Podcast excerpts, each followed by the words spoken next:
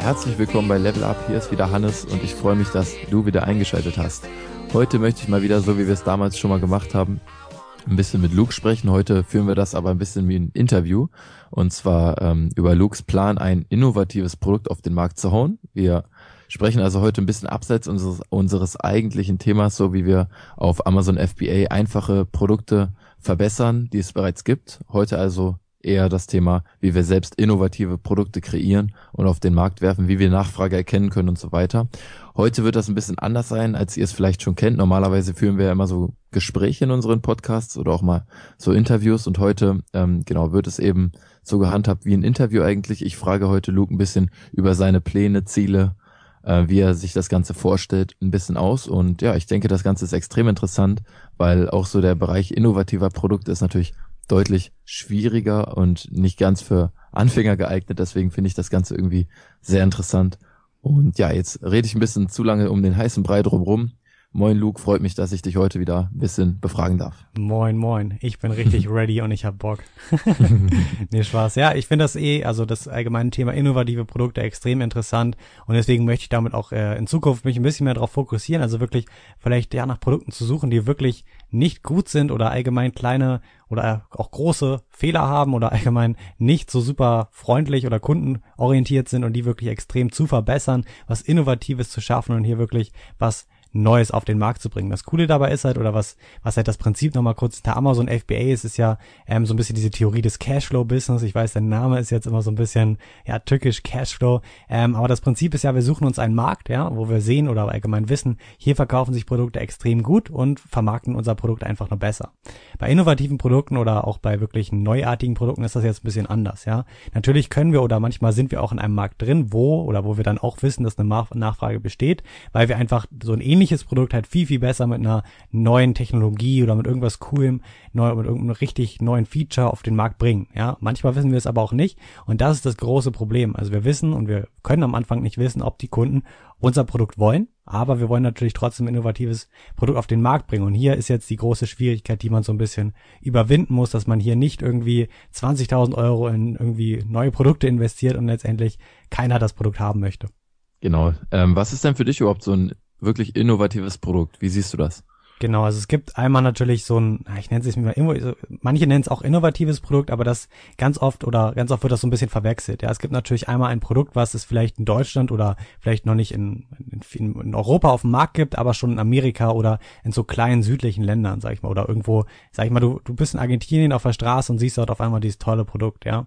Letztendlich ist das nicht unbedingt richtig innovativ. Natürlich sieht man ein Produkt, was es so vielleicht noch nicht wirklich gibt, aber wir würden das Ganze dann einfach nur auf den deutschen Markt oder in, den europäischen Markt bringen. Ja, das wäre die eine Variante. Darüber wollen wir heute gar nicht reden. Darüber haben wir schon mal auch so ein, also eine Podcast-Folge gemacht über, wie wir Lean und einfach einfach starten, also mit dieser Lean Startup Methode. Das heißt, hier wäre oder hier wäre das Vorgehen natürlich eine kleine Einheit oder eine Menge mit kleinen Einheiten zu bestellen, das Ganze auf dem Markt zu testen und dann eventuell natürlich nachzuordern und das Ganze groß zu machen. Wenn wir aber ein innovatives Produkt haben, dann können wir hier keine kleine Menge bestellen, denn unsere Hersteller können natürlich dieses kleine Produkt nicht in dieser oder unser innovatives Produkt nicht für eine sehr kleine Bestellmenge herstellen. Das heißt, es ist erstens sehr viel kostenintensiver und zeitaufwendiger wir müssen hier auch viel Zeit in die Entwicklung stecken. Also ein innovatives Produkt ist wirklich was, was es so noch nicht auf dem Markt gibt und wir nicht einfach, sage ich mal, auf Alibaba finden und wir mal kurz eben sourcen können. Das heißt, wenn wir jetzt mal davon ausgehen, dass du ein wirklich innovatives Produkt hast, also eines, das sich ähm, wirklich noch, das noch nicht so existiert, wie du es vorhast, ähm, produzieren zu lassen, wie willst du denn überhaupt wissen, dass sich das Produkt dann auch gut verkaufen wird? Also mit welchen Parametern willst du da vorgehen, wenn du ja nicht so wie sonst bei Produkten, die es bereits auf dem Markt gibt, jetzt in unserem Fall mit Amazon beispielsweise den Bestsellerrang als Orientierung benutzen kannst? Was willst du da machen, dass du da irgendwie irgendwie was in die Richtung hast? Genau, und ich denke, hier kann man auch wieder die Lean Startup Methode anwenden, aber natürlich diesmal so ein bisschen anders. Ja, wir können, wie gesagt, nicht die oder wir können den Markt nicht wirklich antesten, weil es das Produkt einfach noch nicht gibt. Das heißt, die erste oder ich würde natürlich auch erstmal als ersten Schritt sehen, ich möchte eine Nachfrage testen. Und hier würde ich dir oder allgemein, so mache ich es auch, ich teste das mit einer Umfrage. Da hast du das ja auch schon mal letztens in der Podcast-Folge angesprochen, dass du für dein Produkt auch eine Umfrage erstellt hast, wenn es jetzt um die Farben, vielleicht um die Form oder so eine kleine Variante oder Variation geht, ähm, erstellt hast. Das ist super und so kann man das nämlich auch bei innovativen Produkten machen. Das heißt, du würdest zum Beispiel eine Umfrage erstellen. Das heißt, deine Zielgruppe sind zum Beispiel irgendwie Hundebesitzer. Das heißt, du gehst jetzt in eine Hunde-Facebook-Gruppe zum Beispiel und stellst dort einfach vielleicht eine, so, so einen Umfragelink rein mit ein paar Fragen, die du beantwortet haben möchtest. Ja, das wäre eine Methode. Die andere Methode wäre wieder, du gehst wirklich zu Leuten, also wirklich persönlich zu Leuten hin, zu deiner Zielgruppe und fragst sie nach Problemen oder fragst sie auch, wie sie das zum Beispiel finden würden. Das heißt, der erste Schritt ganz, ganz wichtig, Feedback. Ja, weil wie gesagt, wir wissen nicht, ob es gut funktionieren könnte. Das heißt, Feedback ist immer das Wichtigste. Wieso sollte ich gleich anfangen, mich in das Projekt ein halbes Jahr, ein Jahr stürzen und letztendlich möchte keiner dieses Produkt überhaupt haben? Ja, ist vielleicht super innovativ, es gibt's noch nicht, aber es möchte keiner haben, weil es niemandem was bringt oder es einfach unnötig ist. Ja, es gibt so oft und hier sparst du dir schon mal den ersten Schritt und fängst so einfach an wie möglich. Ohne Produkt einfach die Nachfrage testen. Und hier kann man es einmal natürlich ganz simpel mit einer Umfrage machen. Ja, du kannst den, das Produkt beschreiben. Ich würde hier eventuell schon empfehlen, dass du vielleicht eine Illustration oder irgendwie schon eine Art Prototypen baust. Ja, das wäre so mein Tipp, denn letztendlich oder können Leute viel erzählen, wenn du denen sagst, ja, mein Produkt hat das Tolles und wird so aussehen und so weiter. Ja, dann können die sich das vorstellen. Aber wenn du denen wirklich vielleicht eine Illustration am Computer zeigst, ein 3D-Modell, wo du das Ganze schnell erstellt hast, dann ist das viel greifbarer und du kriegst viel, viel genaueres und besseres Feedback. Und ganz, ganz wichtig beim Feedback, was auch viele falsch machen, ist, dass sie einfach nur zum Beispiel fragen, wie sie das Produkt finden. Ja, da werden dir ganz, ganz viele Leute darauf antworten, ja, das finde ich super, das Produkt. Du musst ihnen die Frage stellen, würdest du das Produkt für den und den Preis kaufen? Denn nur das ist richtiges Feedback.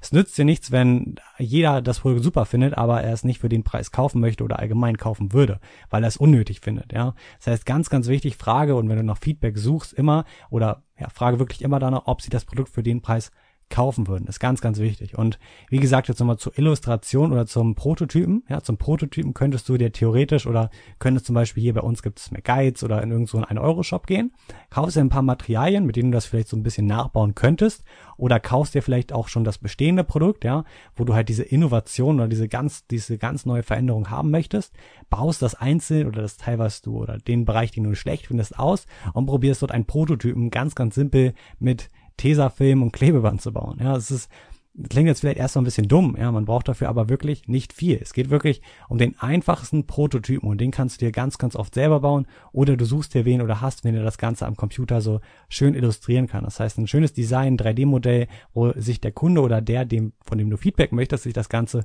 schon mal angucken kannst. Eine andere Sache wäre jetzt noch, du könntest eine Landingpage erstellen, also einfach eine Website, wo du dann zum Beispiel diese Illustration drauf hast. Das heißt, du hast eine Landingpage, würdest dort einen Button drauf machen zum Kaufen, einen Preis und könntest so dann Werbung draufschalten. Zum Beispiel Facebook Pay-Per-Click. Und dann würden die Leute dort draufklicken und könnten das Produkt kaufen. Wenn sie auf den Button klicken, werden sie aber auf eine Error-Seite zum Beispiel weitergeleitet oder auf eine Seite, wo sie das Produkt vorbestellen können oder irgendwas, ja, oder wo sie ihre E-Mail eintragen können, sobald es das Produkt wieder gibt. Ähm, hier würdest du dann automatisch auch wieder gucken, würden Kunden das Produkt wirklich kaufen. Ja? Wieder ganz, ganz wichtig, nicht nur gucken, ob es den Leuten gefällt, sondern ob sie es wirklich kaufen würden. Das heißt sozusagen, wir gehen dann davon aus, wenn jemand in diesem Bestellformular bis hinten, bis nach ganz hinten durch, bis zum äh, Bestellbutton, sage ich mal, sich durchdrückt, dass er dann auch wirklich das Produkt kauft oder wie, wie gehst du dann davon aus, dass da die Nachfrage besteht? Ich würde es gar nicht so kompliziert machen mit Bestellformular und so weiter. Ich würde wirklich einfach nur einen Button machen und wenn man auf den Button klickt, dass man dort dann die E-Mail ein, also die E-Mail-Adresse eintragen kann, sobald das Produkt verfügbar ist. So habe ich das damals auch so, also ganz an meinem Anfängen mal gemacht für eine Idee. Das war damals, oder du kennst bestimmt auch ähm, diese ganzen Pakete, diese Essenspakete, ne? Kann man sich ja überall bestellen, ja, mit verschiedenen veganen Lebensmitteln und so weiter, so Snacks, ne, so Snackboxen. Und ich hatte so eine Idee im Paleo-Bereich. Also das Ganze würde, glaube ich, auch sehr gut immer noch funktionieren. Sowas gibt's noch nicht auf dem deutschen Markt. Und das war damals halt meine Idee. Es gab letztendlich auch wieder ein paar Gründe, die dann, also dagegen gesprochen haben. Aber was ich gemacht habe, war eine Website mit wix.com aufzusetzen. Richtig geiler Name. Ähm, da kann man sich halt eine kostenlose Website erstellen. Und hier kann man dann ein paar Bilder drauf machen und so ein E-Mail-Eintragungsformular. Und dann habe ich das so gemacht, oder allgemein ist es ja auch schon ein sehr gutes Zeichen, wenn Leute ihre E-Mail zum Beispiel für das Produkt eintragen. Und das war mein Ziel. Ich habe das Produkt halt das Bild draufgesetzt, wie das Ganze aussehen soll, was dort drin ist, den Preis und habe dann gesagt, sobald du oder wenn du von dem Produkt erfahren möchtest, sobald es in den nächsten Monaten auf dem Markt ist, trag hier deine E-Mail ein und wir benachrichtigen dich sofort über die neuen Updates und zur Rabattaktion. So habe ich das zum Beispiel geschrieben und dann habe ich noch nicht mal Werbung drauf geleitet, sondern habe mir eine Facebook-Gruppe gesucht, nämlich genau Leute, die sich für Paleo-Ernährung äh, interessieren. Hab das da reingepostet und habe direkt an einem Tag 40 Eintragungen bekommen. Ja, das ist also beziehungsweise die Gruppe hatte glaube ich 2.000, 3.000 Leute und ich würde schon sagen, dass hier eine sehr sehr große Nachfrage besteht. Ja, ich habe ganz viele Nachrichten bekommen, viele Kommentare, dass die Idee super ist und hier perfekt getestet, ganz ganz einfach. Ich glaube, das war sechs Stunden Zeitaufwand, weil ich keine Ahnung hatte, wie man sowas macht, aber mhm. letztendlich extrem wenig Zeitaufwand, gar keine Kosten und ich wusste genau, okay, das interessiert wirklich Leute und das Coole ist, man ist richtig motiviert. Das heißt, du, du entwickelst dich Monate, Jahre und weißt nicht, ob es jemand möchte, sondern du weißt, die wollen's und du bist extrem motiviert, jetzt weiterzumachen, durchzustarten. Ja, sehr cool. Du hast am Anfang noch angesprochen, ähm, dieses ganze Feedback und so mehrfach, dass es ähm, halt wirklich das Wichtigste ist, um erstmal zu erfahren, was die Leute eigentlich wollen. Und du hast auch angesprochen, dass es eben einmal dieses äh, Feedback online durch die Online-Umfragen oder solche Landing-Pages, solche Websites und so weiter gibt. Und du hast gesagt, dass man auch offline Leute befragen kann. In welchem Bereich, sage ich mal, würdest du ähm, die Online- oder Offline-Methode vorziehen und wann würdest du was empfehlen? Mm, ich würde beides empfehlen. Ich hatte zum Beispiel wieder ein praktisches Beispiel, meine andere Idee. Da ging es um Müsli und um einen wirklichen physischen Laden, den ich errichten wollte. Ja, klingt jetzt wieder ein bisschen witzig, wenn ich errichten wollte. Aber damit haben wir tatsächlich sogar so einen Gründerpreis gewonnen, mein Team, was ich, oder mit dem wir damals dran gearbeitet haben weil die Idee war echt gut und ähm, wir haben uns dann, und jetzt um das Geschäftsmodell zu testen, haben wir uns hier erstmal wieder eine Umfrage erstellt, ja, das Ganze in, glaube ich, 100 Facebook-Gruppen gepostet oder so, hatten dann auch irgendwie 300, 400 Teilnahmen an dieser Umfrage, also sehr, sehr wichtig schon mal, ja, die Zielgruppen waren noch nicht mal wirklich unsere Zielgruppe, sondern wir waren, wir wollten erstmal wirklich auf die allgemeine Masse gehen. Und dann haben wir uns, oder sind wir zu einem Ort gegangen, das war in dem Fall der Hauptbahnhof, beziehungsweise bei uns die Passerelle. Ja, da sind ganz viele Leute, die gehen da durch zur Bahn und sind halt in der Stadt und kaufen hier halt schnell Essen, weil sie halt schnell essen möchten. Ja, und unser Ziel war es dann, wir haben uns da hingestellt und die Leute befragt, die da lang gegangen sind. Also genau dort an dem Ort, wo unsere Zielgruppe ist, wo unsere Zielgruppe andere Dinge konsumiert. Und dann haben wir sie gefragt, ob sie auch unser Produkt oder unser Essen konsumieren würden, wenn wir das hier anbieten würden. Das heißt, wir haben uns direktes Feedback geholt, einerseits durch eine Umfrage, also online, andererseits aber auch durch eine oder durch halt eine echte eine echte Umfrage mit echt oder mit der echten Kommunikation mit Menschen. Wenn wir natürlich jetzt so ein innovatives Produkt haben und wir keine Zielgruppe in unserem Umkreis mit echten Menschen finden, dann würde ich mich eher auf die Online-Methode beschränken. Wenn wir aber jetzt, sage ich mal, ähm, keine Ahnung, wir haben zum Beispiel Schachspieler, so, ne? ich möchte irgendein neues Schachprodukt entwickeln. Dann würde ich vielleicht gucken, wo ist bei mir in der Nähe ein Schachclub oder Leute, die sich dafür interessieren und würde dann auch den physischen Kontakt suchen, denn hier kann man oder kann man auch nochmal besser wirklich sich Feedback einholen. Das ist auch der nächste Schritt. Einerseits testet man natürlich damit die Nachfrage, andererseits holt man sich direktes Feedback. Das heißt zum Beispiel, du hast dir ausgedacht, du möchtest ein Produkt komplett verändern und dann kriegst du Feedback und die Leute sagen, okay, ich finde das cool, was du machst, aber das würde mir noch besser gefallen. Und dann hast du automatisch schon, bevor du wieder irgendwas, nur ein Cent investiert hast, direkt das Feedback und weißt, welches Produkt oder in welche Richtung dein Produkt gehen könnte. Okay, das ist auf jeden Fall ein sehr, sehr interessantes Thema, wie du eben dir das Feedback einholst und wie du im Vornherein schon ohne irgendwie auch nur Geld auszugeben erfährst, ähm, was die Menschen eigentlich wollen und was eben nachgefragt wird. Wenn du das jetzt so mittlerweile hast oder mehr oder weniger äh, verstanden hast oder dir die Leute eben genug Daten zur Verfügung gegeben haben, online oder jetzt auch offline. Ähm, wie gehst du über in die, in die Planung oder kontaktierst du direkt Hersteller oder du hast ja vorhin Prototypen angesprochen, wie, wie gehst du da in den nächsten Schritt über? Also wenn du dann wirklich jetzt ein innovatives Produkt hast, das es noch nicht so in der Machart gibt und du wirklich auch weißt, es würde eine Nachfrage bestehen. Wie gehst du weiter vor? Ja, gehe ich gleich darauf an. Eine ganz kurze Sache noch, was ich auch immer wieder sehe. Das heißt, Gründer, die so eine Idee haben, fangen oder lassen den Schritt des Feedbacks direkt aus und suchen direkt 20, 30.000 Euro Startkapital. Ja, ist einfach das ist, das ist so ein Fehler, weil erstens weißt du, wie gesagt, eben nochmal nicht, ob das Produkt funktioniert und du brauchst oder viele Leute sagen immer, ja, ich brauche, meine Idee zu verwirklichen, 20, 30.000 Euro, ja. Das stimmt zwar irgendwann, ja, du brauchst dafür natürlich Geld, aber du musst erstmal testen, ob die Idee wirklich ankommt. Deswegen ist das wirklich so ein wichtiger Schritt, dieser allererste Schritt, Feedback einholen und den Markt zu testen. Und jetzt zu deiner richtigen Frage, ähm, wie ich vorgehe. Also der nächste Schritt, sage ich mal, wir hätten jetzt einen Prototypen vielleicht schon selber gebaut, ja, irgendwie uns schon ein paar Gedanken gemacht. Wir haben so ein Modell vor uns liegen, was vielleicht auch ganz gut funktioniert. Es gibt mittlerweile auch 3D-Drucker für sowas und so weiter. Es gibt wirklich Leute, die dir sowas auch physisch sehr echt oder in die Richtung erstellen können, wie es sein könnte. Ja, ist natürlich immer nicht ganz günstig. Und dann wäre sozusagen der nächste Schritt, dass ich tatsächlich schon, also ich sag mal, ich hätte jetzt Illustrationen, eine schön aufwendige, das Produkt wird perfekt dort vorgestellt, erklärt. Ich hätte, wie gesagt, jetzt vielleicht auch schon Prototypen. Ich würde prinzipiell sogar vielleicht erstmal in Deutschland oder in Europa nach einem Hersteller dafür gucken. Ja, wieso das? Ganz einfach, weil man hier noch enger mit den Leuten zusammenarbeiten kann. Das Coole ist halt oder das Wichtige ist bei richtig innovativen Produkten natürlich, dass du ähm, also du kommst natürlich viel schneller voran, wenn du diesen menschlichen Kontakt hast. Das heißt, wenn du irgendwie bei dir 300 Kilometer entfernt ein Hersteller ist, der dir das sag ich mal, designen kann oder entwerfen kann, genau dein Produkt, dann ist das natürlich super. Es ist teurer als in China, aber für den Einstieg extrem gut, um seinen ersten oder um seine erste Herstellung und seine erste Lieferung zu erstellen oder den ersten Kontakt zu knüpfen.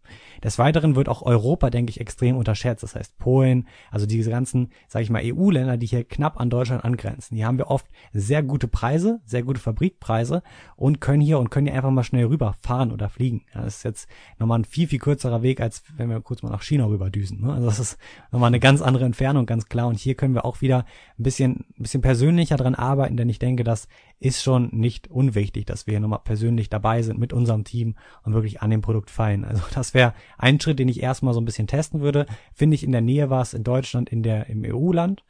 Und wenn das natürlich nicht geht, das ist manchmal so, ähm, oder beziehungsweise es ist dann, oder wir finden dort auch manchmal was, dann ist der Preis oft teurer. Das ist natürlich auch okay für den Anfang. Wir setzen vielleicht den Preis ein bisschen höher an, haben nicht so viel Gewinn. Irgendwann können wir das Ganze dann auch nach China outsourcen und hier noch den Preis senken. Das ist das gleiche, als wenn wir mit Amazon FBA anfangen und erstmal das Ganze per Luftfracht zu uns schicken lassen. Irgendwann können wir den Preis immer noch per Schiff senken. Das heißt, erstmal das Produkt auf den Markt bringen. Und dann, oder wenn das jetzt Ganze nicht funktioniert, dann ist natürlich China die Wahl. Und in China können wir jetzt auch ganz normal auf Alibaba einen Hersteller dafür suchen.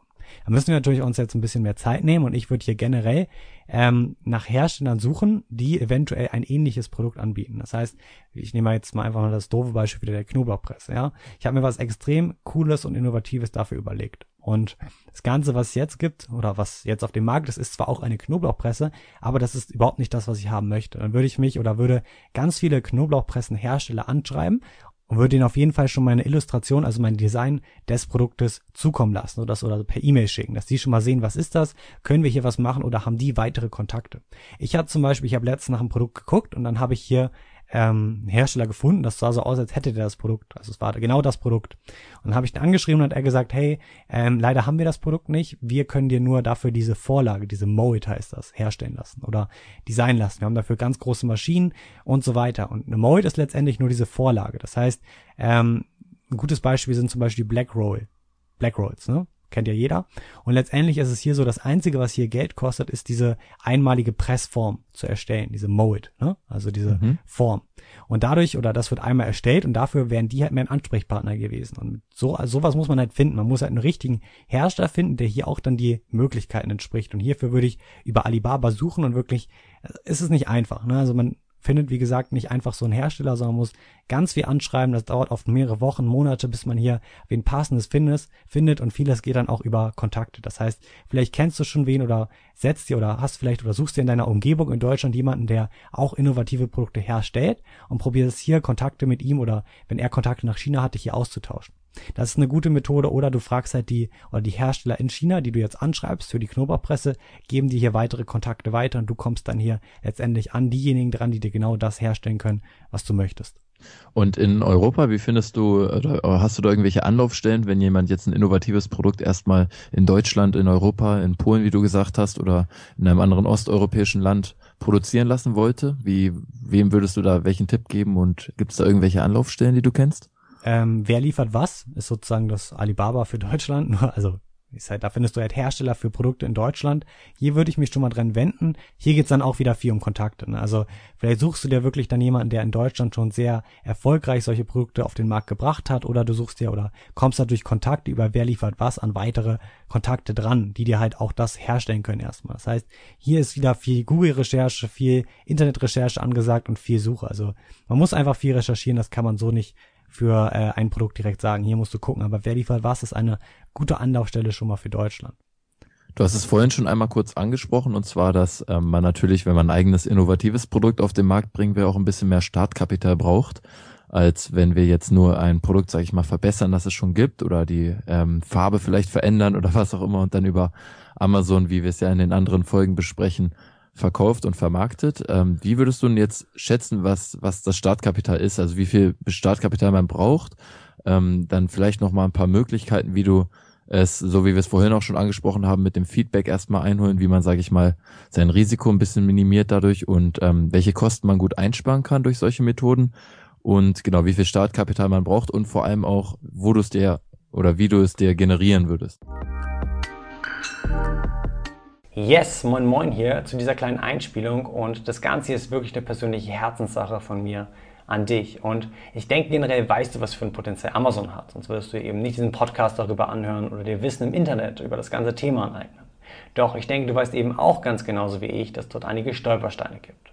Stolpersteine, in die ich schon selber getreten bin, Fehler, die ich gemacht habe, wo ich mir im Endeffekt jetzt auch wünschen würde, die damals irgendwie umgehen zu haben und mir eben das Geld gespart hätte. Falsche Produktentscheidungen, die richtige Launch-Strategie, Zertifikate und vieles, vieles mehr.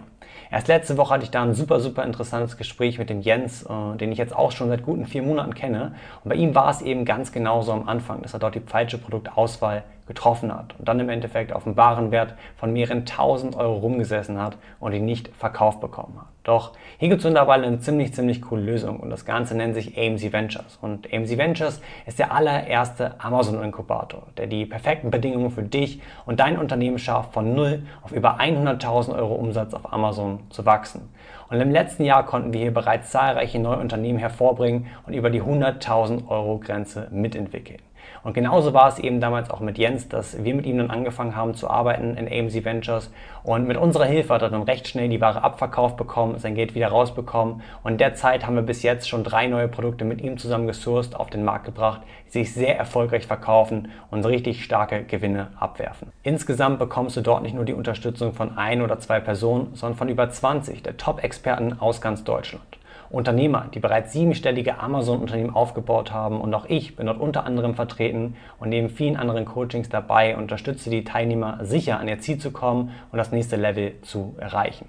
Und genau hier setzt AMC Ventures zu 100% auf persönliche Betreuung, unter anderem 1 zu 1 Coachings. Und das Team schaut halt hier eben genau über deine Produktauswahl drüber, dass du hier keine Fehler machst arbeitet eine individuelle Launch-Strategie mit dir zusammen aus und betreut dich eben sicher durch jeden Schritt, damit du eben auch zu 100% deine Ziele erreichst. Und eine der wichtigsten Sachen, finde ich, ist die Community und die echten Freundschaften, die hier in der letzten Zeit schon entstanden sind. Einfach ein unglaublich starkes Netzwerk aus Leuten, die umsetzen, die dich ebenso mit nach vorne ziehen werden. Das heißt, wenn du jetzt mehr dazu wissen willst und dich auf einen der limitierten Plätze bewerben willst, dann schau einfach auf der Website www.amcventures.de vorbei. Dort findest du auch das einfache Bewerbungsformular, was du in ca. 5 Minuten ganz easy ausfüllen kannst. Und wir und das ganze Team schauen immer einmal die Woche drüber durch die ganzen neuen Bewerbungen und wählen dann eben die zielstrebigsten, ambitioniertesten Personen aus, um mit ihm dann einen Telefontermin zu vereinbaren und dann hier eben die finale Entscheidung zur Zusammenarbeit zu treffen. Das heißt, wenn du dich bewerben willst, schau jetzt auf der Website www.amcventures.de vorbei und äh, ja, bewirb dich dort. Und da gibt es auch mal ein schönes Sprichwort am Ende, wer nicht wagt, der nicht gewinnt. Man muss eben seine Chancen nutzen, um voranzukommen. Man muss wissen, wann diese Chancen da sind. Und das ist einfach wirklich eine einmalige Chance, ein super, super erfolgreiches Amazon-Unternehmen aufzubauen. Das heißt, ich freue mich drauf, wenn ich dich vielleicht schon in den nächsten Wochen oder Monaten bei AMC Ventures dabei sehen kann und mit dir zusammenarbeiten kann, mit den anderen ganzen Experten. Und jetzt wünsche ich dir aber erstmal viel Spaß mit der weiteren Podcast-Folge. Genau, wir haben ja eben schon mal über den Hersteller jetzt erstmal gesprochen. Jetzt geht's ja erstmal um den Prototypen. Ne? Das heißt, wir hatten jetzt einen Hersteller gefunden und wir lassen uns jetzt den ersten Prototypen herstellen. Und der erste Prototyp wird niemals dementsprechend, was du dir ansatzweise vorgestellt hast, glaube ich. Also das ist jetzt, jetzt, das kostet natürlich schon mal Geld. Wir kommen jetzt auch langsam zu den Kosten. Das heißt, hier entsteht jetzt erstmal, und das ist jetzt auch der Zeitraum, der extrem lange dauert. Das kann ein halbes Jahr, ein Jahr sein, aber letztendlich ist das auch der spannende Zeitraum, wo man entwickelt, ja. Wenn es natürlich oder wenn du es natürlich dir leisten kannst und auch irgendwie unterbringen könntest, dann würde ich dir hier empfehlen, nach China zu fliegen. Hier wirklich also Person zu Person mit denen zusammenarbeiten, so hat das Apple früher auch gemacht. Ne? Also wenn die neuen Rechner designen lassen wollten, hatten die genaue Vorstellung, sind dann damit zu den ähm, nach China, also zu den Produzenten gefahren, zu den Kontakten, die sie schon hatten und haben dann hier wirklich ein, zwei Wochen das ganze Designteam mit den Herstellern zusammengearbeitet, an den Formen, an den Möglichkeiten, was möglich ist. So könntest du das im echten Leben machen. Es würde viel schneller vorangehen. Aber ist halt auch, wie gesagt, sehr teuer. Also noch kurz nach China zu fliegen, ist nicht mal eben kurz gemacht. Das kann man nicht so einfach unterbringen. Das heißt, es wäre natürlich extrem cool, aber wir gehen jetzt mal davon aus, dass wir das nicht können. Und dann würden wir halt jetzt den ersten Prototypen vielleicht anfertigen lassen. Das Ganze kann schon echt teuer sein. Das heißt, vielleicht kostet so ein Prototyp dich erstmal 200 Euro. Ne, ein einziger Prototyp. So bis der auch bei dir ist, dauert das wieder, die lassen die ganzen Formen anfertigen und letztendlich probierst du natürlich schon, dass der Prototyp genau dem entspricht, was du möchtest. Das heißt, du musst denen natürlich genau Anforderungen geben. Du brauchst auch hierfür, deswegen, also sowas würde ich nie alleine starten. Du brauchst wirklich ein Team, was sich vielleicht wirklich mit Design auskennt, mit Leuten, die vielleicht auch Industriedesign studiert haben, die hier wirklich dir richtig helfen können, zur Seite stehen. Das heißt, das ist eigentlich ein Projekt, was man alleine schwer realisieren kann, wenn man nicht das ganze Wissen auch wirklich über die Details hat, über die Produkterstellung. Das heißt, ich mache das Ganze auch mit einem Team für meine Ideen und das würde ich auch jedem empfehlen. Das ist viel zu viel Arbeit und viel zu viel ja, letztendlich muss man immer so die Stärken sich zusammensuchen, ne? also wer wo seine Stärken hat. Und hier brauchst du das Team und hier geht es natürlich darum, erstmal natürlich den Prototypen immer so best oder so gut wie möglich herstellen zu lassen, denn es kostet natürlich immer viel Geld. Und je weniger Prototypen wir haben, desto günstiger wird es für uns. Das heißt, wir probieren den Chinesen und wir kommunizieren natürlich ganz, ganz viel mit denen, skypen mit denen wirklich richtig Person zu Person, das würde ich dir empfehlen, um wirklich hier eine richtig gute Beziehung zu, also aufzubauen und dann auch wirklich so genau wie möglich deine Vorstellung rüberzubringen, dass der Prototyp genau dem entspricht, was du möchtest. Das heißt, probier wirklich alles in der Hinsicht zu geben, dass du hier weniger zahlst in der Herstellung deines ersten Prototypens zum Beispiel. Und dann hätten wir das Ganze gemacht, wir hätten jetzt unseren ersten Prototypen bekommen. Und jetzt würden wir oder jetzt könnten wir verschieden vorgehen. Die erste Sache wäre natürlich, ähm, er wäre ungefähr oder fast schon das, was wir hätten dann würde ich hier eventuell dann schon ins Marketing und eventuell ins, ins, ins Besorgen des Kapitals dann für die richtige Bestellung gehen. Oder ist es natürlich so, was auch meistens so ist, der Prototyp ist überhaupt nicht das, was du möchtest. Und hier muss noch viel verändert werden. Das heißt, hier würde dann der Schritt weitergehen, viel Kommunikation weiterentwickeln, neuer Prototyp, nächster Monat der neue, kommt zu dir, checkst ihn aus, mal gucken, wie er ist und dann geht's halt weiter. Und das ist halt so eine Schleife, die immer weiter vorangeht. Das kann sehr kapitalintensiv sein und hier zwischen so ich sag mal 1000 und 2000, wenn nicht sogar mehr Euro liegen, bis man das Ganze dann vielleicht oder den Prototypen oder die Vorlage und das Ganze so erstellt hat, wie man möchte. So, und wenn wir dann, sage ich mal, unser Produkt fast so haben oder genauso haben, wie wir es möchten, ich glaube, dass man es ganz genauso, wie man es möchte, sehr selten hinbekommt. Irgendwo entstehen immer winzige Kompromisse dann, sehen oder dann sollten wir zum Schritt übergehen, das Ganze, wie gesagt, dann nochmal jetzt auf die Nachfrage zu testen. Wir haben jetzt ein echtes physisches Produkt, was wir auch in der Hand halten können. Hier würde ich dir jetzt empfehlen und ich würde dir generell hier dazu raten, das Ganze jetzt nochmal richtig zu testen und eventuell dir extrem viel Feedback nochmal für das Produkt richtig zu holen. Eine Möglichkeit wäre zum Beispiel, du könntest natürlich ganz, ganz viel Marketing machen, eine Website aufsetzen und wieder das Ganze, was wir am Anfang besprochen haben, mit Bestellprozessen und so, sage ich mal, darstellen, um hier wirklich zu testen, okay, würden die Leute das Produkt kaufen? Also wieder Pay-per-Click-Traffic drauf, ähm, das Ganze dann wieder so mit der E-Mail-Eintragung generieren, dass die Leute es halt nicht kaufen können, du aber hier die Statistiken bekommst, wie viele bereit wären, es letztendlich zu kaufen. Das heißt, das könntest du machen. Ich bin hier aber ein Fan und ich finde die Theorie oder die, die Gedankengänge dahinter ganz cool, eine Kickstarter-Kampagne zu gründen. Also wirklich sich hier ähm, Kapital von Privatpersonen zu holen.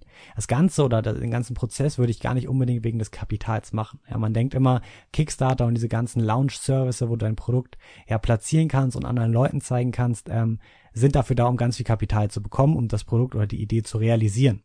Das Ganze kann gut, also es kann dafür auch möglich sein. Ich finde es eher wichtiger oder ich finde es fast sinnvoller, dass man das Ganze nur dafür nutzt, um wirklich die Idee nochmal zu testen. Denn letztendlich ist es so, wir geben bei solchen Kickstarter-Kampagnen oder wir kriegen das Geld ja nicht umsonst, sondern die Leute geben uns zum Beispiel 100 Euro und für die 100 Euro kriegen sie bei uns zum Beispiel dann ähm, 100 Euro Gutschein im Endeffekt auch oder sie kriegen drei unserer Produkte, für 50 Euro kriegen sie eins der Produkte und so weiter. Das heißt, die kriegen natürlich auch immer was für das Geld, was sie spenden. Das heißt, wir können das Ganze oder wir können das Ganze natürlich nicht so schön dann ähm, oder es ist halt einfach nicht komplett unser Geld, sondern wir müssen dafür natürlich dann auch die Einheiten weggeben. Muss man beachten und deswegen finde ich hier halt ganz cool oder das Prinzip dahinter, dass man Feedback bekommt. Ja, es gibt ganz viele oder allgemein so eine Kampagne, da gehen wir gleich, glaube ich, auch nochmal ein bisschen genauer drauf ein, wie man sowas machen kann, was hier eventuell wichtig ist.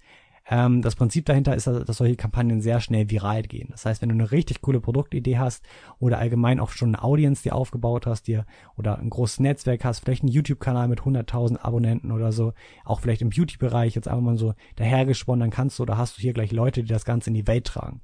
Und das ist der Punkt. Du musst das Ganze jetzt in die Welt tragen. Und hier musst du ganz viel, sag ich mal, auch in PR stecken, Zeitungen dir raussuchen, die darüber schreiben und wirklich das Ganze richtig in die, ins Publikum bringen. Also zu Leuten, die das interessieren könnte. Und dann halt hier wirklich zu gucken, ist das wirklich so, oder ist das wirklich, oder hat es das Potenzial, was es wirklich hat und ist hier wirklich nochmal die Nachfrage da? Denn das Coole ist, wenn du natürlich dein Ziel oder dein Ziel deines Kapitals nicht erreichst, dann hast du nichts verloren. Ich meine, die Leute kriegen ihr Geld zurück und wenn es klappt, dann weißt du genau, okay, die Nachfrage ist wirklich extrem da. Ich habe jetzt erst 2000 Euro, sage ich mal, ausgegeben für den Prototypen. Das ist noch nicht so viel, dass ich hier große Verluste machen möchte, aber ich sehe jetzt, okay, die Nachfrage ist extrem. Ich sollte das Ganze jetzt oder ich kann das Ganze jetzt auch realisieren, weil ich weiß, es wird gekauft. Du hast ganz vorhin das Team einmal angesprochen und dann noch ganz viele andere Komponenten. Wie würdest du denn ähm, oder mit welchen wie gehst du daran, dass du die ganzen Kosten überhaupt überblicken kannst und welche Tipps kannst du da geben? Ähm, man kann das, glaube ich, nicht überblicken. es ist halt, ja, es ist halt wirklich so ganz variabel. Ne? Also es kommt dann wirklich darauf an, was dein Produkt überhaupt ist, wie du dir das vorgestellt hast und so weiter, wie viel Prototypen, was für ein Team du hast. Aber generell zum Team, wie man sowas findet, da würde ich ganz klar irgendwie auf sein eigenes Netzwerk oder wirklich auch auf Gründer treffen oder irgendwie in deiner Nähe Leute suchen, die den ähnlichen Gedankengang haben wie du. Also da gibt's ganz viele Leute und dann suchst du dir oder probierst dir natürlich Leute aus verschiedenen Themengebieten zu haben. Aber das ist auch wieder extrem komplexes Thema, wie man letztendlich irgendwie wie man allgemein Kooperation eingeht. Denn letztendlich finde ich hier immer wichtig, dass es wirklich Synergien ergibt. Das heißt, dass es hier nicht zwei Leute gibt, die, keine Ahnung, komplett Designer sind, die sich nur mit dem Thema beschäftigen und andere Bereiche werden ausgelassen, sondern du brauchst genau für jeden Bereich einen Spezialisten und so erstellst du dann ein richtig gutes Team. Und was man dazu noch sagen kann, dass es immer von Vorteil ist, wenn das Team oder die Member des Teams ähm, ungefähr gleiche persönliche Vorlieben haben. Das heißt zum Beispiel seid ihr alle Fußballfans oder ihr spielt extrem gerne Playstation, irgendwas, so weiß, dass man so im Privatleben so ähnlich wie möglich ist, aber so unterschiedlich wie möglich im Businessleben, also mit seinen Skills. Das ist so diese beste Kommunikation, also die beste Kombination. Das hat man früher oft bei, äh, oder das, das hat man so perfekt bei PayPal damals angetroffen. Ja, die PayPal-Gründer waren ja unter anderem auf Elon Musk, Peter T, glaube ich auch. Und bei denen war das auf jeden Fall so, dass sie wirklich komplett die gleichen Hobbys hatten. Das heißt, sie fanden alle Computerspiele geil, die fanden alle Fantasy, Comics voll cool. Also persönlich komplett auf der gleichen Ebene, aber unternehmerisch und gedankenmäßig mit den Skills komplett anders. Und das ist so das optimale Team, was man oder was man sich irgendwie zusammenstellen muss. Natürlich auch ein Prozess, der nicht so einfach ist und ein bisschen dauern kann. Würdest du denn eher deine, deine Mitarbeiter oder dein Team besser gesagt, ähm, also erstmal hast du ja gerade gesagt, wählst du es danach aus, nach ihren Skills, dass sie wirklich gut sind und auch wahrscheinlich, dass sie deine innovat innovative Idee ähm, ebenfalls eben äh, feiern, sag ich mal, und ebenfalls diese Idee gut finden. Ähm, würdest du denn dann, wenn es, sag ich mal, zur Bezahlung geht, würdest du sie eher prozentual am, am Unternehmen richtig beteiligen oder eher halt, sag ich mal, pro Stunde, Woche, Monat bezahlen? Also Zeit gegen Geld? Kommt drauf an, wie viel Geld man hat, ne? Also ich meine, jetzt selbst, also keine Ahnung, selbst als Gründer oder allgemein als Gründer hast du ja eigentlich gar kein Geld. Du hast vielleicht 5000 Euro, die du irgendwie zusammengespart hast und damit willst du was in der Welt bewegen. Und da wird es niemals ausreichen, dass du dann dir irgendeinen Mitarbeiter bezahlen kannst, der gut ist. Das heißt, generell finde ich auch den Gedanken dahinter, alle prozentual zu beteiligen, viel sinnvoller. Denn mir ist aufgefallen, wenn ich in Projekten oder auch damals halt einfach nur am Projekt teilgenommen habe ne, und habe dafür mein Gehalt bekommen, war ich viel, viel weniger motiviert, wirklich dran zu bleiben und mir Gedanken darüber zu machen, als wenn ich irgendwie mittlerweile beteiligt bin an Projekten. Denn letztendlich geht es bei solchen Projekten nicht darum, einfach mal kurz acht Stunden am Tag Arbeit da reinzustecken, sondern so ein Projekt denkt sich nachts weiter, abends auf dem Sofa. Und das Ganze denkt sich nur dann weiter und man arbeitet da dauerhaft eigentlich in seinen Gedanken dran, wenn man da wirklich mit dem Ganzen oder mit dem Herz dabei ist. Und ich denke, dass man das viel mehr ist, wenn man wirklich daran beteiligt ist, gar nicht aus dem Grund des Geldes, sondern weil man einfach dann ein richtiger Teil des Teams ist. Und deswegen würde ich oder bin ich der Meinung, dass man so, also wenn man wirklich sowas gründet und allgemein fort, immer prozentual beteiligen muss. Da hat man natürlich dann auch am Anfang ähm, wirklich auch die, den großen Vorteil, dass man natürlich Leute findet, die ebenfalls überzeugt sind, weil die, die sich ja sonst nie auf dich einlassen würden. Genau, und die Und extrem denke, gut sind. Also ja, du, genau. Genau, also weil dafür müsstest du mega viel Kohle zahlen, um dir wirklich gute Leute ranzuholen. Das sind halt einfach teuer und selten und die sind auch viel motivierter und arbeiten für dich, wenn oder wollen mit dir das Projekt hochziehen, wenn sie die Idee geil finden und wenn sie natürlich dann auch dementsprechend beteiligt werden. Ja, ganz genau. Ich finde ähm, die Mitarbeiterkosten, alles Mögliche, extrem wichtige Aspekte und extrem, ja, absolut ähm, unerlässlich. Doch eine Sache, die ich jetzt noch nicht so ähm, ganz rausgehört habe, ist äh, die Zeit. Wie viel Zeit du einplanen würdest, welchen Zeitraum du für welchen Schritt ungefähr ähm, ver, also voranschlägst, sage ich mal, und welchen Zeitraum du ja etwa erwartest, den du in so ein innovatives Produkt stecken musst. Es kommt natürlich wieder auf viele Faktoren an, aber wie siehst du das Ganze? Ja, beim Zeitaufwand ist es natürlich jetzt wirklich so, dass es nicht so einfach ist und wir irgendwie so ein FBA-Produkt auf Alibaba finden und das kurz in drei Monaten oder vier Monaten launchen. Ja, das dauert viel, viel länger und das kann man jetzt natürlich nicht genau sagen, wie lange man braucht, aber ich würde Minimum Zeitraum von circa einem Jahr anplant, der oder die man braucht, um so ein innovatives Produkt wirklich komplett zu entwickeln und auch auf den Markt zu bringen. Hier ist natürlich auch so, wir haben ja eben schon mal kurz die Kickstarter-Kampagne angesprochen, dass wir hier nochmal so ein bisschen drauf eingehen. Ich bin natürlich auch hier kein Kickstarter-Kampagnen-Experte. Ich kann ja nur so ein bisschen aus meinen Erfahrungen, auch aus meinen, ja, was ich mir dazu bis jetzt angelesen habe und mir, sag ich mal, angeeignet habe, so ein bisschen erzählen. Ich denke, hier wäre es auch nochmal cool, wenn wir einen Experten finden, der ja schon mal ein paar Kampagnen gelauncht hat. Aber generell ist es so, dass so eine Kampagne auch extrem lange braucht. Ich habe mal im Buch, glaube ich, war das gelesen, dass man hier so mit sechs Monaten Vorplanung und insgesamt rechnen muss. Man muss nämlich, oder es ist nicht einfach so, man haut da sein Produkt drauf und schon sehen das alle Leute oder alle Leute kaufen das oder werden darauf aufmerksam, sondern man muss natürlich ganz viel Vorbereitung reinstecken. Man braucht einen Prototypen und hier machen es tatsächlich manche auch so, dass sie einfach nur eine Illustration haben, noch nicht mal einen Hersteller gefunden haben und eine Kampagne aussetzen. Was ich hier aber nicht gut dran finde, dass ähm, wenn die Kampagne dann wirklich startet und wirklich Anklang findet, ähm, dass man dann erstmal einen Hersteller suchen muss. Und was passiert, wenn man keinen findet? Ja, ziemlich, also das wäre auf jeden Fall extrem ärgerlich und auch scheiße für die Leute, die dann da irgendwie gedacht haben, das wäre eine super Idee und hätten da Geld reingesteckt. Natürlich muss man auch mal das Patent ganz kurz ansprechen, da bin ich aber auch, wie gesagt, kein Experte. Man muss oder sollte sein Patent natürlich oder sein Produkt patentieren oder die Idee oder das, was man verändern möchte, schon mal, bevor man so eine Kampagne startet. Nicht, dass dann, ähm, sag ich mal, einen Monat später alle genau das gleiche Produkt auf einmal haben. So, aber jetzt nochmal zur Kickstarter-Kampagne. Also wir würden die aufsetzen und generell brauchst du hier, würde ich dir auf jeden Fall empfehlen, ein Video. Ja, Das Video sollte auf jeden Fall extrem professionell sein, hochwertig und ganz, ganz wichtig die Story. Also darüber, denke ich, können wir auch nochmal fast eine eigene Podcast-Folge machen, dass man, oder dass man allgemein bei der Vermarktung von seiner Marke, von Produkten immer eine Story braucht. Das ist mit das Wichtigste, denn die Leute finden zwar oder finden ganz auf dein Produkt gut, aber sie kaufen oder sie würden oder unterstützen dein Projekt eigentlich hauptsächlich daraus, weil sie die Story cool finden. Eine oder eine extrem coole Story, die auch jeder kennt, ist die Facebook-Geschichte. Wieso, also das ist übrigens ein Grund, wieso Facebook so erfolgreich ist, die coole Geschichte dahinter von diesem Jungen, der in so jungen Jahren dieses Unternehmen oder einfach sich da was zusammenprogrammiert und das auf einmal so einen Anklang findet. Das hat einfach diese ganze, diese Idee und diese Plattform so nach außen getragen und so das Image erstellt, dass jeder ihn und allgemein Mark Zuckerberg, Facebook extrem sympathisch und einfach extrem gut finde. Natürlich ist das Facebook auch gut, aber das war ein wichtiger Grund und deswegen ist die Story so wichtig. Das heißt, du solltest dir vorher ganz genau überlegen, was für eine Story und was für eine Geschichte du mit deinem Produkt und auch mit dir selber zeigen oder rüberbringen möchtest, ja. Hier ist auch noch extrem wichtig, dass, oder extrem von Vorteil, wenn ein Gesicht oder hinter deinem Produkt ein Gesicht steht. Das heißt, du hättest oder du bist zum Beispiel jemand, der gerne auch nach außen spricht oder allgemein sich präsentiert oder du hast jemanden im Team, dann ist das perfekt, ja. Der kann dein Produkt wirklich PR-mäßig in Videos und so weiter bewerben und hier, also beziehungsweise mit bewerben meine ich jetzt einfach nur, dass der wird halt sozusagen das Gesicht hinter dem Produkt, ja.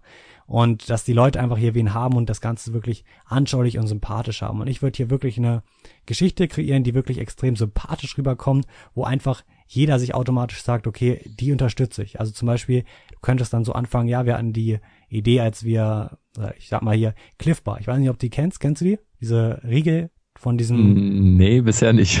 Aber ich bin gespannt. Ich bin gespannt, was auf mich zukommt. nee, das ist auf jeden Fall extrem bekannt in Amerika. Das sind so ähm, Energieriegel mit extrem, also extrem gesund und halt dafür da, dass Sportler sowas essen können. Vorher gab's halt nur so Standard Zuckerriegel, sag ich mal. Und der oder die Geschichte oder wieso Cliff Bar so erfolgreich geworden ist, ist einfach deswegen, weil der Gründer oder allgemein überall auf jeder Verpackung, auf jeder in jedem Regal, wo das verkauft wird, ist der Gründer und dieser, diese kleine Geschichte drauf. Das sind vier Sätze. Da geht es darum, dass der Gründer irgendwie wandern war ne? und auf einmal gemerkt hat, er hat extrem Hunger und möchte Energie tanken, aber es gab keinen grünen Riegel und dann hat er Cliffbar gegründet.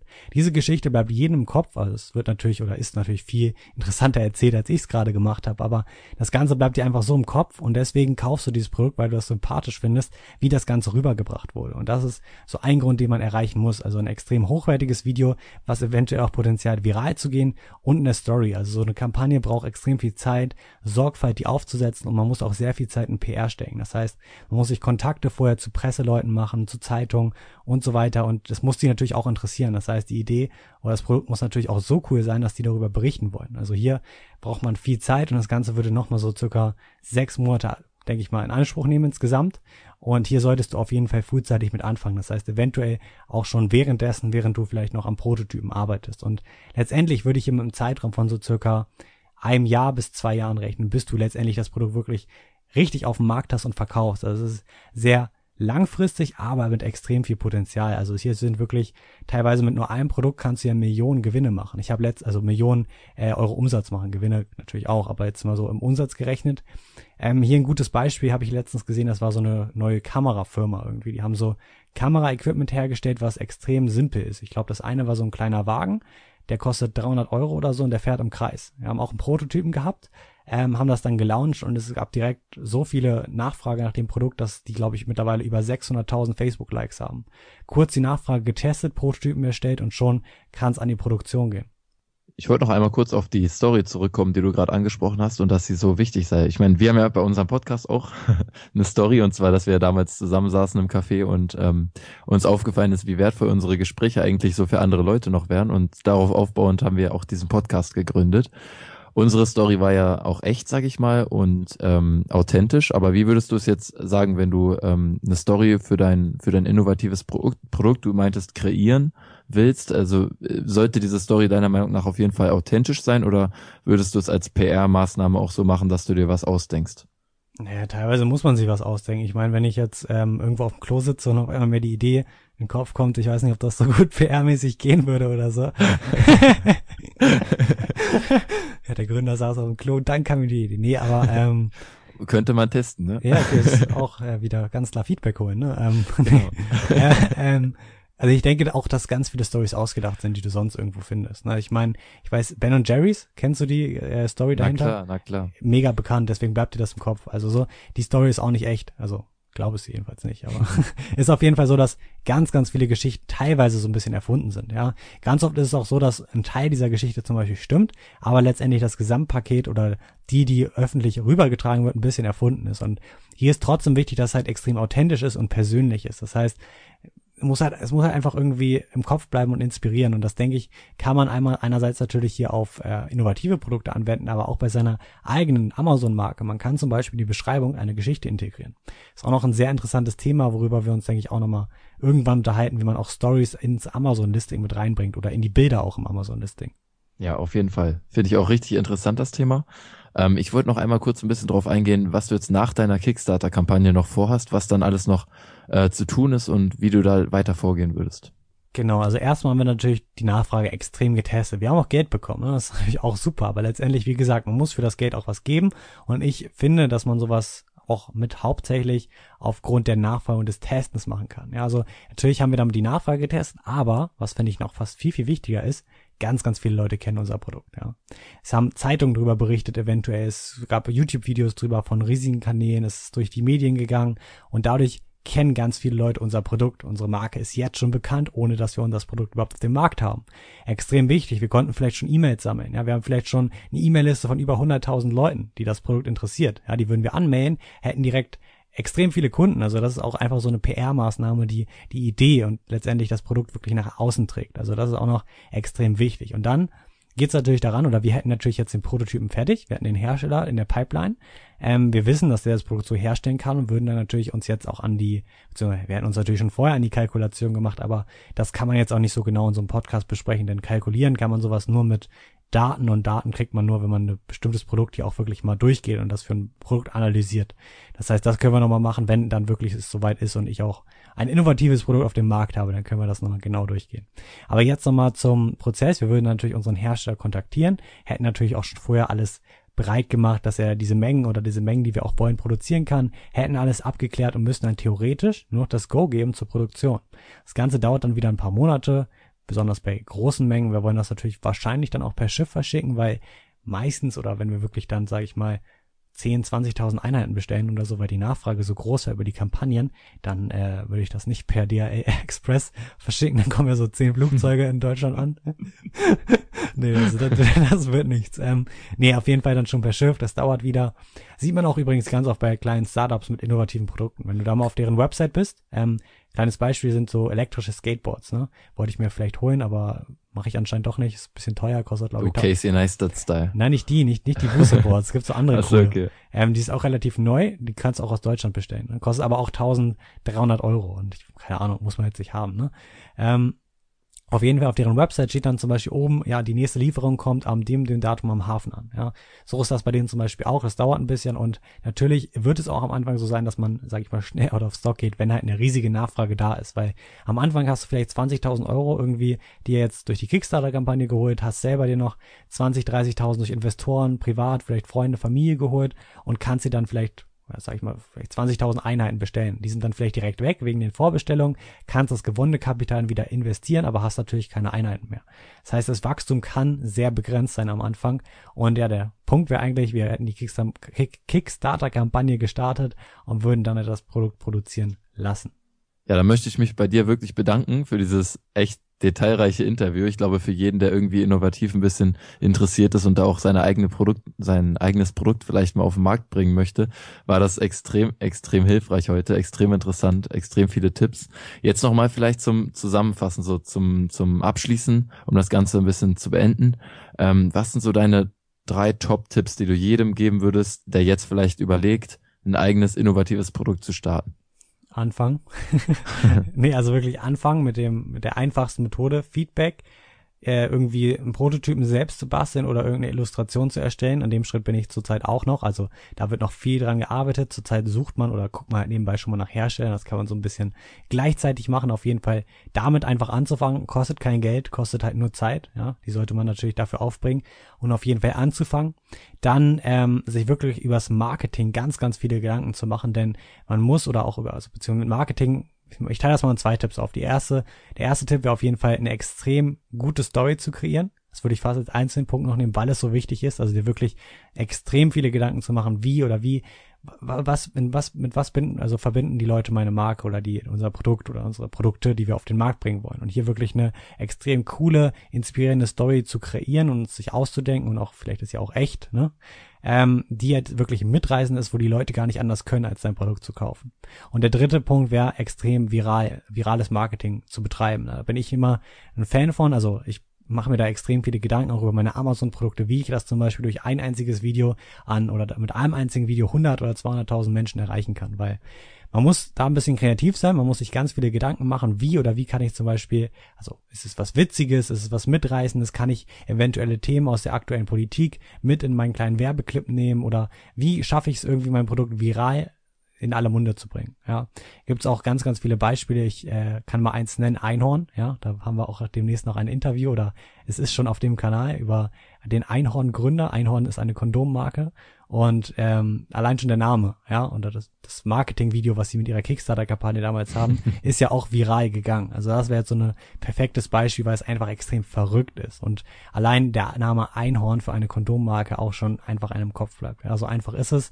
Das wäre schon der erste Schritt zum viralen Marketing, einfach ein Video, was krank oder verrückt ist, ähm, in die Welt zu bringen. Ja, wird einfach einfach was Leute teilen. Ja, da gibt so viele Sachen, muss man sich einfach mal ein bisschen ins Internet lesen und sich wirklich ein paar witzige Gedanken mit seinem Team machen und das dann in die Welt tragen. Also ganz, ganz wichtig anzufangen, Feedback zu holen, erster Schritt wirklich zu starten und wirklich so einfach wie möglich, ohne Geld. Der zweite Schritt, sich wirklich eine extrem gute Story auszudenken, weiter zu testen, ganz, ganz wichtig, immer wieder die Nachfrage und wieder mit Kunden zusammenarbeiten, um wirklich zu das beste Produkt weiter und zu kreieren. Und die dritte Punkt ganz klar, irgendwie das Produkt viral in alle Munde zu bekommen. Ja, cool, auf jeden Fall. Dann freue ich mich auf jeden Fall, dass ich dich heute hier ein bisschen dazu befragen konnte. Ich glaube, für viele war das auch extrem interessant. Und es war auch wirklich extrem viel, was du uns heute hier gesagt hast. Vielen Dank nochmal an dich fürs Interview und an alle anderen. Vielen Dank, dass ihr bis zum Ende zugehört habt. Ich hoffe, ihr hattet heute auch wieder ähm, ein bisschen Spaß beim Zuhören und es war, es hat euch gefallen. Ähm, genau, falls ihr eventuell noch die Möglichkeit ha dazu habt, würde es uns extrem freuen, wenn ihr uns kurz auf iTunes eine Bewertung dalassen würdet. Das hilft uns, wie gesagt, schon ähm, mehrmals in den letzten Folgen auch gesagt, ähm, hilft uns sehr, ein bisschen höher zu ranken, ein paar mehr Leute zu erreichen. Wir möchten wirklich mit unserem Podcast auch in die, in die Top 10, vielleicht später mal in die Top 5 in unserer Kategorie auf iTunes kommen für Deutschland. Und ähm, da brauchen wir wirklich eure Hilfe. Das können wir alleine so nicht stemmen. Und sonst, ja, dir Luke nochmal vielen, vielen Dank fürs heutige Interview. Hat wirklich wieder Spaß gemacht und Gerne. ja, mach's gut, ne? Hau rein.